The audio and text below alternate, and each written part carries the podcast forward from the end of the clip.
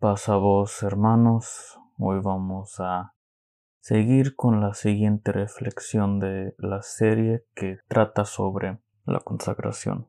Y pues esta serie vamos a seguir tocando versos que se tratan de consagrándonos y santificándonos en este mes hasta que lleguemos al último viernes que va a ser la Santa Cena para ya estar bien preparados para eso. Y hoy nos va a tocar Romanos 12 a los versos 1 y 2. Le puse como título a esta reflexión Sacrificio vivo. Bueno, voy a leer el verso en la versión Nueva Traducción Viviente. Dice así. Por lo tanto, amados hermanos, les ruego que entreguen su cuerpo a Dios por todo lo que Él ha hecho a favor de ustedes, que sea un sacrificio vivo y santo, la clase de sacrificio que a Él le agrada. Esa es la verdadera forma de adorarlo. No imiten las conductas ni las costumbres de este mundo, más bien dejen que Dios los transforme en personas nuevas al cambiarles la manera de pensar. Entonces aprenderán a conocer la voluntad de Dios para ustedes, la cual es buena, agradable y perfecta.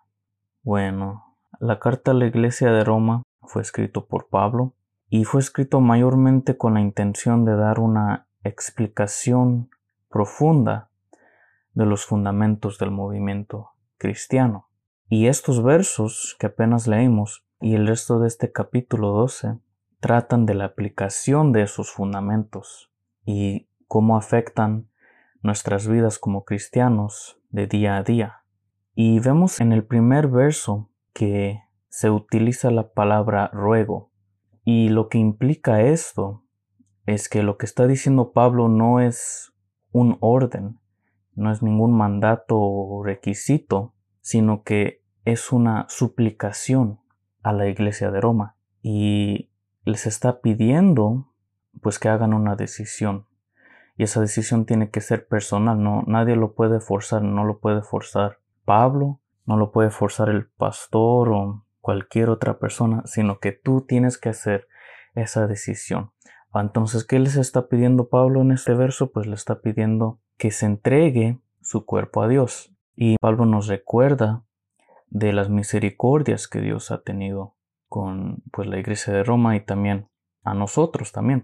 Dios ya ha hecho mucho, lo podemos ver en, en toda la historia del Antiguo Testamento y pues también en el Nuevo Testamento, que Dios siempre ha anduvido actuando en los humanos y también esa misericordia también llega a nosotros. Entonces esta es la razón por qué debemos de entregarnos, porque Dios ya ha hecho mucho por nosotros. Esto es lo menos que podemos hacer. Y dice luego que ese entrego a Dios tiene que ser como un sacrificio vivo y santo. Y esto es una referencia a los sacrificios de animales que se habían que se estaban haciendo en esos tiempos. Se sacrificiaban animales a Dios y esos animales tenían que estar limpios y sin mancha y, pues completamente perfectos. Entonces esa es la clase de sacrificio que tenemos que hacer nosotros.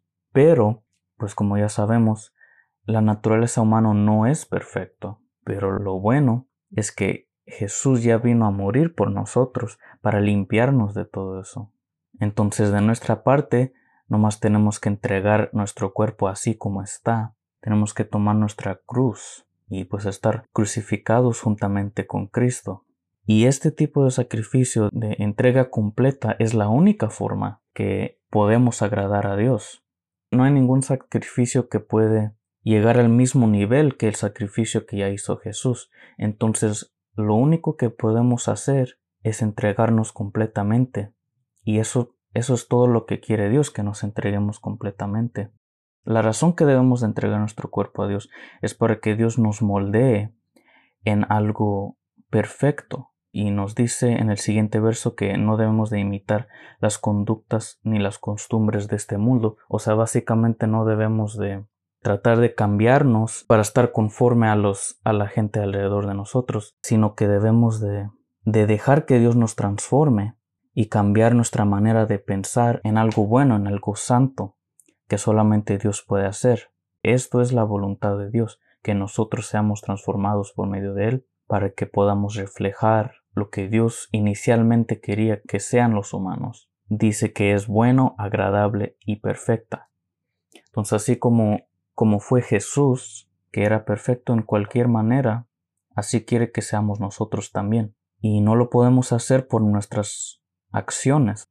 La única forma que podemos llegar hasta ese nivel es simplemente entregándonos a Dios para que Él haga el trabajo, para que Él nos pueda moldear en lo que Él desea para nosotros.